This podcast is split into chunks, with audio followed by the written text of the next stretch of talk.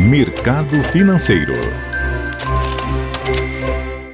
Bom dia, Fernanda. Nesta segunda-feira, 29 de novembro, Bolsa Paulista avança 1,35%, com o índice Bovespa a 103.590 pontos. Mercado americano, o índice Dow Jones a 35.130 pontos, avança 0,67%. A bolsa eletrônica Nasdaq opera em alta de 1,3% a 15.690 pontos. Na Europa, bolsas em alta, França, bolsa subindo 1,4%.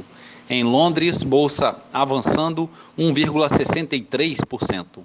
E na Alemanha, bolsa operando no positivo em 0,82%. Mercado de moedas em queda, o euro recuando 0,85%, cotação de R$ 6,29. Dólar comercial a R$ 5,58, baixa de 0,4%. E a poupança com aniversário hoje rendimento de 0,44%. Bom dia a todos os ouvintes, bom dia Fernanda, Marlo Barcelos para a CBN.